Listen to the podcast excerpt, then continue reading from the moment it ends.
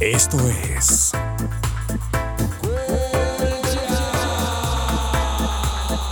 Tu podcast de cultura reggae, dancehall y mucho más. En esta nave cultural viajaremos a través de la historia del reggae, sus inicios y su evolución hasta la actualidad paseando por sus personajes y demás curiosidades que si eres un amante de este género, no te querrás perder. Y recuerda, esto es Original Reggae.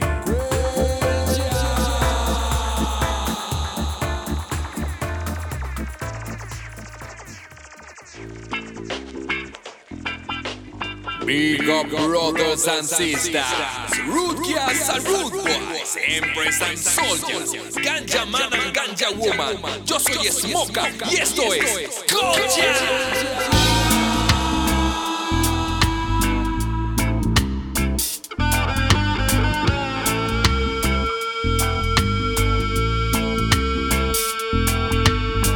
Hoy en nuestro octavo episodio vamos a hablar del one drop, el skank y el baseline. Disfrútalo. El ritmo one drop distingue al reggae roots de otros estilos, ya que se caracteriza por el dominio de la caja y el bombo sonando en el tercer tiempo de cada cuatro. Como el primer golpe deja un vacío, provoca una espera o el efecto gota, es decir, el one drop. Se puede afirmar que este es el ritmo por excelencia de la música reggae. El One Drop es nuestro amado y adorado 1, 2, 3, 4. Popularizado por Carlton Barrett, quien fue baterista durante mucho tiempo de Bob Marley and the Wailers, se dice que puede haber sido su creador, aunque también se menciona a su hermano Aston y a Winston Grayman como posibles autores de este ritmo. El complemento esencial para el one drop y el que le da ese énfasis de optimismo es el skank. Un ritmo que suele ser tocado por la guitarra, aunque a veces los teclados también participan en los acordes del skanking, incluso sustituyéndolo.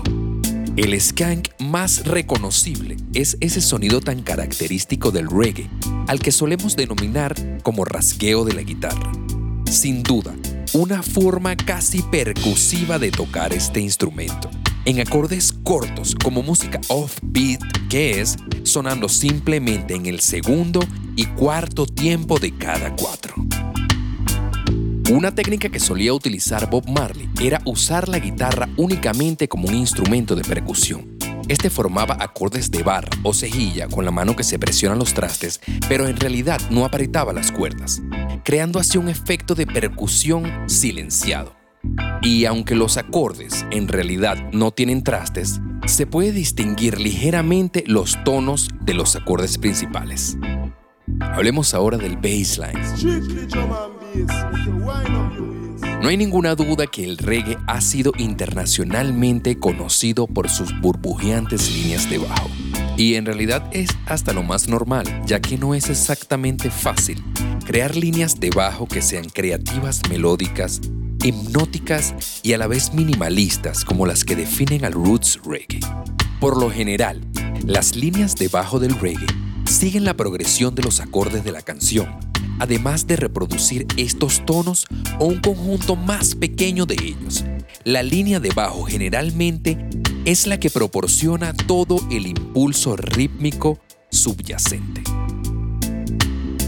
En esta oportunidad hemos hablado del one drop, del skank y del baseline, los cuales son elementos súper importantes y emblemáticos de el reggae. De fondo podemos escuchar un reading, el cual su batería es un one drop, acompañado de una sencilla línea de bajo y un no tan tradicional skank. De esta forma damos por finalizado nuestro octavo episodio. Yo soy Smoka y fue para mí un placer traerles este pequeño segmento de cultura y música reggae. Los invito a sintonizar la próxima semana para seguir compartiendo acerca del original reggae gold.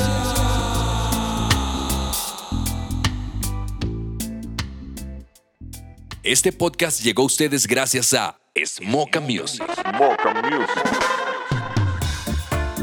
Esto es.